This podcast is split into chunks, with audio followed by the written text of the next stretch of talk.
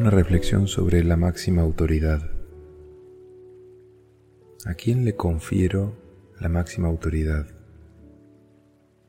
Al momento de evaluar un juicio sobre mí, pero venga este de afuera o de mí mismo, yo soy la máxima autoridad. Soy la máxima autoridad que confiere validez a ese juicio. Si ese juicio es posibilitante, si abre puertas, bienvenido sea. Pero ¿qué pasa cuando ese juicio me bloquea, me imposibilita y me cierra puertas? ¿Quién es la máxima autoridad? Soy yo.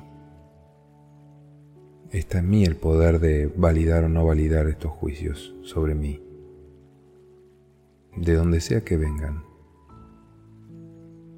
Dicen que uno mismo es el peor juez de uno mismo y al mismo tiempo tenemos la posibilidad justamente de no validar ese juicio.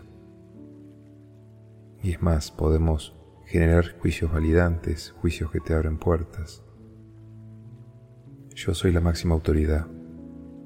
Tengo que recuperar ese poder para elegir si el juicio que estoy escuchando en mi cabeza lo valido o no.